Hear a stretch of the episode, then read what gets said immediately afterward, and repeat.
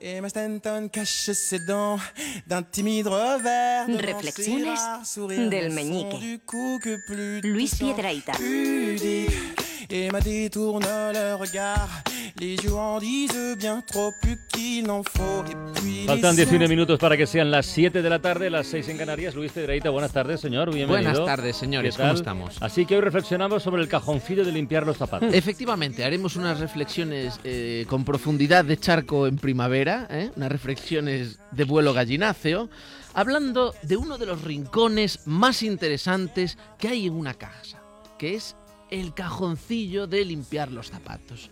Ese lugar eh, enigmático que huele como a hospital de zapatos. Es verdad. Tú lo hueles y dices, ¿cómo olería un hospital de zapatos? A- a eso, Así, a eso. que es una mezcla entre, entre quirófano y taller donde te cambian las ruedas del coche. Una mezcla entre esas dos cosas, ¿no? Entonces, eh, yo recomiendo una cosa, que es cuidado, porque solamente ya ese olor con acercarse ya coloca, ya coloca.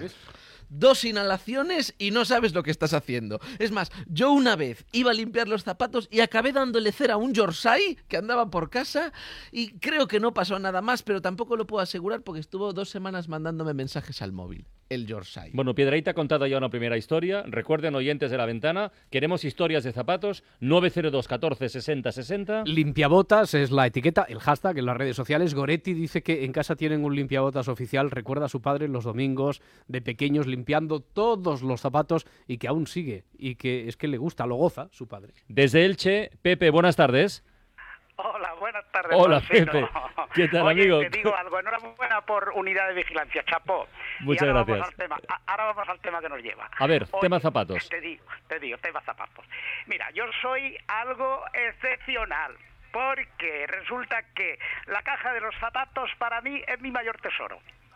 ¿Ah, sí? De hecho, me embriaga tanto como ha dicho antes Sí. su compañero que cuando termino de limpiar los zapatos, limpio coche, limpio moto, o sea, me, me, me coloca. me coloca. Y bien, te cuento una anécdota de zapatos. Siendo yo adolescente, miraba a un caballero que llevaba unos zapatos de aquellos blancos y negros que Sí. eran transparentes y eh, digo que eran caladitos, y aquel caballero yo eh, le llevaba la leche todos los días, era el lecherito del pueblo, todos los días con la bicicleta y siempre le miraba los zapatos. El hombre me dice un día, oye, ¿por qué tanta fijación que siempre me están mirando los zapatos? Digo, porque me encanta. Yo tendría 11, a- 11 años aproximadamente, era comandante de- del ejército, y me lo regaló. ¿Los zapatos? regaló. Ay, por favor. Sí. Eh, sí, como se lo cuento. Y aquellos zapatos, como no eran mi número, a los tres años o por ahí, voy un día, me presento a él, digo, mire usted sus zapatos, que ya gasto su número. Digo, pero no van con el atuendo, no van con mi vestido, mi ropa. Pues el hombre me regaló también una chaquetita que tenía de su hijo. Y me hizo una foto que parecía yo el marker del pueblo. Ah, qué bueno. Ah, eh, No me extraña, no me extraña que tenga la caja de zapatos y que se coloque con la caja de zapatos. No me extraña lo que nos cuenta Pepe desde Claro, Elche, ¿eh? Yo me imagino al pobre, al pobre militar que se volvía descalzo después de regalarle los zapatos. A Pepe tome los zapatos y él se volvía sin caminar. Pero bueno, luego había que limpiar esos zapatos, ¿eh? Había que limpiar esos zapatos Pero porque ese, ca- ese cajoncillo. ese cajoncillo con su cepillo de dientes talla XL, su crema para restaurar el cuero, esa especie de tubo también de pasta de dientes. Mira, todo eso podría ser para limpiar los zapatos o podría estar en el neceser de Mike Jagger. Porque tiene esa pinta. Claro, es imposible, es imposible llevar los zapatos limpios. Tú conoces, no, no es imposible, es importantísimo. Lo Y a que es ve- y a veces imposible es- imposible. es otra cosa. Yo te digo, ¿conoces la expresión estar contento como niños con zapatos nuevos? Claro. Pues eso es una patraña. Es verdad. Es falsa, jamás, es falsa. jamás ha existido un niño contento con zapatos nuevos, porque los niños odian ir a comprar zapatos. O sea, preferirían cerrarse el pie y dárselo a su madre para que fuera ella a comprar los zapatos. Porque claro, los zapatos hacen daño. Decir contento como niño con zapatos nuevos es como decir contento como niño al que le acaban de poner dos inyecciones. No, no, es, no puede ser, no tiene sentido. Si, le, si te aprietan los zapatos, es imposible ser feliz. Esto lo saben los niños. No es que el dinero no dé la felicidad, es que el dinero da zapatos que aprietan. Por eso la gente a veces va un poco triste y mohina. Eso un niño lo sabe y nunca se pone contento cuando le dan unos zapatos nuevos. Está clarísimo. Está clarísimo, claro. El producto estrella del cajoncito es el betún negro, Carlas. ¿eh? Esa crema espesa, densa, como una resaca de limonchelo, ¿eh? que en teoría es para lustrar los zapatos, pero si por lo que fuera no tienes zapatos, eso es tan denso que te puedes pintar directamente el pie.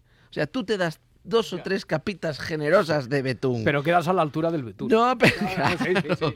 Luego te pegas unos cordoncitos en el empeine y eso es mejor que llevar zapatos. Solo tiene un problema, los pisotones. ¿eh? Te pisan, estás de calzo, te duele más. Lo bueno es que enseguida sabes quién fue porque no tienes más que seguir sus huellas. Quien tiene que conocer historias de estas, pero muchas, muchísimas, es eh, Fernando Bevia, que lleva 32 años como limpiabotas en la Gran Vía de Madrid. Nuestra compañera Beatriz eh, Martín está con ella ahora mismo. Beatriz, hola, buenas tardes. Hola Carlas, buenas tardes.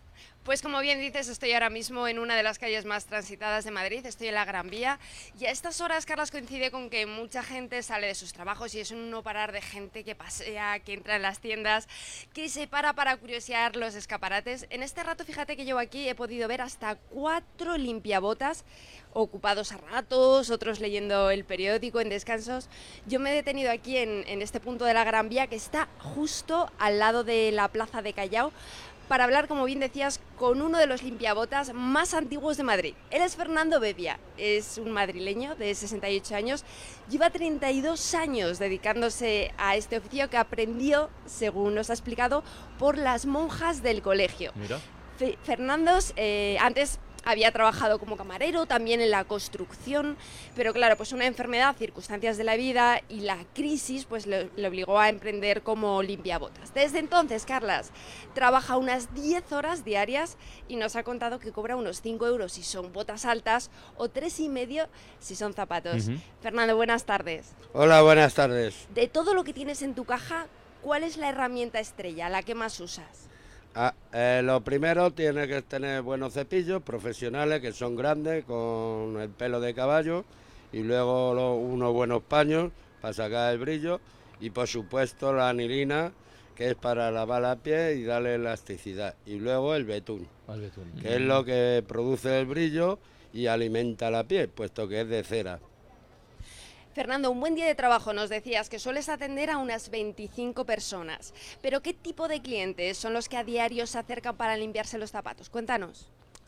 Eh, a diario, por, por supuesto, son los caballeros, los que más, puede haber alguna señorita o señora, pero vamos, los que más caballeros, y la mayoría son mayores de 50 años, porque los jóvenes, primero que no usan zapatos, y segundo, poco dinero llevan en el bolsillo. Los jóvenes, que no, no hay poder adquisitivo. En todos estos años seguro que tienes alguna anécdota con algún cliente para contarnos. Bueno, la única, si se puede llamar anécdota, fue que vino una señorita, yo no la conocía de nada, y bueno, me preguntó si la podía limpiar los zapatos, se los limpié y cuando fue a pagar, primero sacó un billete de 5.000 pesetas, yo la iba a dar el cambio y me dice que me quede con ellos. Pero es que Bueno. inmediatamente saca otro billete de 5.000 pesetas y me los dio. ¿Y quién era? Pues según me dijo un señor que paseaba por aquí, que era la Baby Anderson. Y yo le dije que no, digo, yo a esa señorita la conozco bien de cerca. Bueno, Carlas. pues ya tenemos, ya nunca tenemos anécdota. fue. Gracias, Bea, ya tenemos anécdota, historia, pero fíjate, el betún, el, El, producto betún es estrella, ¿eh? importantísimo, además lo, lo- lo mencionaba él, que está hecho de cera. El betún negro además está hecho de cera de abeja negra, que todos tenemos en la familia alguna abeja negra. ¿Para, para qué puede servir? ¿Para qué? ¿Cómo se ha quedado Roberto el sorprendido? Porque yo no tengo ninguna. No, te- no te lo esperabas. El betún, eh, claro, además de servir para pintarte tus propios zapatos en los pies si vas descalzo, también puede servir para pintarse un bigote como el de Groucho Marx. Que yo estoy seguro de que usaba betún. Eso ahí debajo de la nariz todo el día echando olores, él lo va respirando y así se le ocurrían esas cosas tan geniales, fíjate. También se usa para disfrazarse de concejal, un concejal de Baltasar, por ejemplo, ¿no? En la cabalgata, Llega la sí, cabalgata, sí, sí. hay que disfrazarse de Baltasar, pues fantástico. Recuerdo, me acuerdo una vez que empezó a llover y los niños lloraban creyendo que se estaba derritiendo el bueno de Baltasar. ¿no? El, el azul marino también es un color frecuente en los betunes, pero no tanto, no, tanto. Yo, tú Roberto distingues un calcetín azul marino de uno negro. No, en calcetines no. es imposible, ¿eh? es dificilísimo para, para el ojo humano. Sin embargo, sí recuerdo eh, de, eh, un ayuntamiento que, que de escaso presupuesto que apostaron por un Baltasar azul marino ¿eh? no tenían betún negro, dijeron lo pintamos de azul marino, que tampoco es tan fácil de Ahí distinguir. sí que se y distingue. se, ahí se sí, ahí sí. notaba, se notaba que Baltasar iba ahí. De todas formas, es verdad que no, no, no, no resulta sencillo distinguir entre, entre azul marino y negro, No es pero fácil. sí es muy importante y creo que las personas pueden dividirse entre otras categorías, también en esta, entre las que se cuidan muy mucho del aspecto de sus zapatos y las que no. Lupe, por ejemplo, que nos llama desde Madrid al 90214 60 60, creo que conoce a alguien que está en la primera categoría. Lupe, buenas tardes. Hola, buenas tardes, Carles. ¿Quién, Pues- tiene, ¿Quién tiene obsesión por limpiarse los zapatos? Pues mira, mi marido. Yo cuando habéis sacado el tema, la verdad que es que me he echado a reír porque no pensaba que hubiera alguien como mi marido tan obsesivo con el tema de la limpieza de los zapatos. Llevo ya muchísimos años con él y la verdad que me sigue sorprendiendo. Pero ya no es una sesión, es un ritual. Y mira, te voy a decir lo que hace todos los días. Él coge, somos tres en casa, ¿no? Sí. Eh, él, yo y bueno, y mi niña pequeñita. Nos pregunta eh, por la noche, todas las noches, qué zapatos nos vamos a poner. Le decimos los zapatos y se los pone colocaditos en la cocina. Primero, porque eso sí, la caja de madera, que no falte. La Ah, caja de madera con ahí. gamuzas, todo tipo de cepillos. Un cepillo para, para cada momento de la limpieza del zapato, que es que hay distintos momentos, evidentemente. Primeramente pasa, eh, quita el polvo o el barro, imagínate que el zapato está sucio. Posteriormente le coge con otro cepillo, evidentemente le da el betún. Como estabais comentando antes, fundamental el betún. Y después de que ha dejado secar el betún y que se haya penetrado en la piel del zapato, le pasa el otro cepillo Ujú. para darle el brillo. Bueno, brillo no, Carles, los lustra. Claro. Los lustra. Pero para, además es que para él lo más importante, da igual que lleve una camisa un poco más, más fea, más vieja, un pantalón. Lo primero que mira es el zapato y a la gente la conoce por los zapatos. Bueno. Pero sí es lo que valora. Yo sinceramente es un tema que siempre me ha hecho, mm, ha sido muy curioso, me ha sorprendido y lo que más me sorprende es que eh, haya mucha gente así, claro. Pero su marido es un artista, Lupe. Pero totalmente, Carles. Bueno, es que tú sabes qué, qué sensación da ir con unos zapatos limpios todos Es los días. maravilloso, es maravilloso, Es claro. subirte en unos tacones, eres la reina del mundo, vamos. Lupe, muchísimas gracias por Nada, llamarnos. Un beso muy gracias a grande. vosotros, un saludo, Venga, hasta luego. hasta El luego. marido de Lupe será un gran Claro. coleccionista de latas, de betunes, porque Eh, luego están esas latas de colores que no se usan. Algunas no se usan No, nunca. jamás. Un día está de moda el verde pistacho, te compras unos zapatos verde pistacho con su crema de color verde Como estos. pistacho. Como estos. Como esto, no. ¿De dónde los has sacado, Santo? ¿Los has hecho tú? ¿Cómo- Sí, sí, ¿De dónde sí. has sacado esos Del mundo de zapatos? los gnomos. Pero claro, luego tiras los zapatos, porque ya han pasado de moda, y te quedas con la latita de betún por si vuelve el verde pistacho algún día, volver a usarlos. Y claro, atesoras un verde pistacho, un rosa chicle, un amarillo pollito, que sabes que no lo vas a usar nunca más. No, porque como no las uses para lustrar botas de fútbol, Mm. que antes tú te acuerdas que eran negras Sí, todas. sí, sí, sí, y ahora yo me imagino el cajón de, limpiar los zapatos de un de los futbolistas es como una caja de lacasitos, todo lleno de colores, de colores distintos, unos unos por un lado, otros por el otro. Antes eran negras y ya está, pero no sé, no sé, nunca se puede saber. Mira, yo creo que no los lustran con betún, sino que tienen una caja de rotuladores carioca y ya van pintando las botas cuando como sea necesario. Porque esas latas de colores raros no las tiras. Mi madre tiene en casa una de betún blanco que solo se usó para mis zapatos de comunión. ¿No? Pintó, ahí está. Claro, está entera, está entera la ¿No lata. estará caducada ya? ¿Qué podemos hacer con todas esas latas de betún blanco que hay en todas las casas de España, Carlas? Yo propongo que ver, ¿qué deberíamos llevarlas a África. África, sí, África. Porque ten en cuenta que allí, para la cabalgata de Reyes, tienen que pintar a dos de blanco cada año. O sea que todo ese betún blanco se puede aprovechar para eso. Porque, claro, el, el producto, y esto hay que decirlo, el producto de limpiar los zapatos envejece mal ¿Ah, sí? envejece mal. Aquello es un... abres la cajita de madera o de lata o bolsa, lo que tenga cada uno en su casa. Y aquello es un cementerio de latitas que no se pueden abrir, de tubos de pasta de dientes que se han quedado como muy, muy, muy solidificados, todos resecos, trapitos acartonados. Acartonados, muy esos- acartonados, sí. hay- una especie también como de desodorante rolón, que es la, la crema líquida, que tiene esa esponjita en la Mm, punta, que ujú. también se seca y se cae, queda, el pobre botecito queda como, como circuncidado, queda sin, el, sin lo de arriba. Claro, parece como que los recortes hayan llegado también al presupuesto de limpieza de calzado. Porque lo único que realmente funciona de todo lo que tenemos ahí es la esponjita negra es engrasada que se roba en los hoteles. Ah, sí, eso es funciona como un tiro. El ¿Cómo que se roba? Te el la pro- ofrecen, el- ¿no? el problema es cuando no vas a un hotel. Claro, si no vas a un hotel es un problema. Pero aún así, sigue siendo una prioridad para muchísima gente lo de dar imagen empezando por los pies, a partir de los zapatos. Y hay muchísimos oyentes que nos Sí. siguen contando historias al José Antonio, por ¿eh? ejemplo, dice, mi abuelo me enseñó la técnica perfecta, que es como la que nos ha contado que practica el marido de la oyente. Es el mejor recuerdo, por cierto, que guarda de él. Para tener clase hay que tener los zapatos limpios, dice así de rotundo José Antonio. Y desde Vilanova y la Geltrú nos ha llamado al 902 14 60 60 Coldo. Coldo, hola. Hola, buenas tardes. Buenas Buena tardes, tarde, buena tarde. Coldo. ¿Qué tal? ¿Cómo va eso? Bien, muy bien. Una, una cerveceta aquí en la Rambla. Lo diga, diga. Lo de las- Dime, perdona, perdona, perdona. perdona, perdona. Lo de la frase, la frase unos zapatos limpios hacen un traje nuevo, ¿de quién es? Eh, mi madre, mi madre, que ma- manejaba muchas frases, muchas frases como esta. También tenía una que era muy, hacía una tontería, te decía, hijo mío, piensas que, que el que es tonto no es por dos días, ¿eh?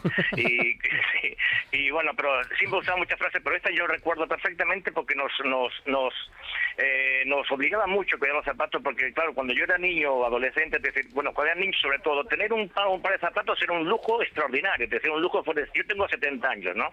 Entonces te imaginas hace 60 y pico años tener un par de zapatos era un lujo extraordinario y te obligaban a, a cuidarlos tanto, tanto, tanto, tanto, que, que se me quedó esa costumbre que ahora mm, mm, lo- la gente piensa que soy un maníaco, pero yo tengo zapatos de hace 20 años.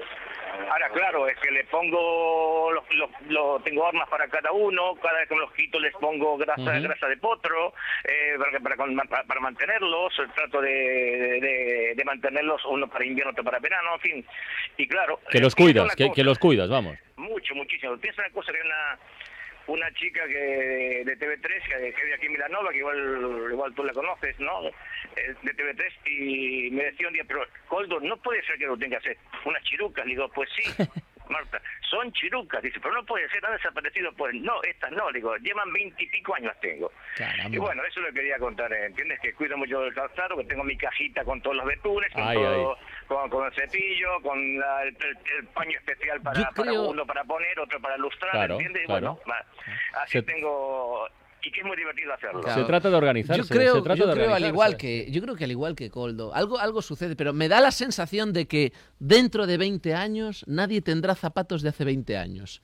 Los zapatos de ahora se deshacen en los propios pies. La gente ya no los limpia, los lleva puestos hasta que se te desvanecen en los propios pies y ya caminas descalzo. De hecho, la gente ya no los cuida, no los limpia con ese, excepto estos casos de gente especial que ya me dice mi marido hace este ritual.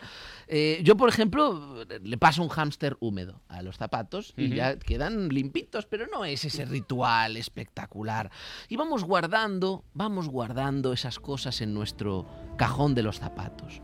Guardamos betunes de hace años que están allí ya vetustos. De hecho, vetusto podría venir de betún, que no viene. Mira. ¿eh? Pero podría. Pero, pero ¿por podría. qué? Porque al ser humano le gusta atesorar cosas por si algún día, ¿eh? un día te encuentras un tornillo y dices, voy a guardarlo por si algún día encuentro la tuerca que le falta. Y vas metiendo cosas en el cajoncillo de limpiar zapatos. Y ahí se quedan, se van secando y no las tiras, no las tiras, porque por si algún día, como tantas cosas en la vida, tantos miedos, tantos perjuicios, prejuicios, perdón, tantos Y, prejuicios. y perjuicios y también. perjuicios También, también. también, que hay muchos. sí. tantos complejos que nos acompañan toda la vida y que ya están secos, pero no nos deshacemos de ellos. ¿Por qué? Por si algún día...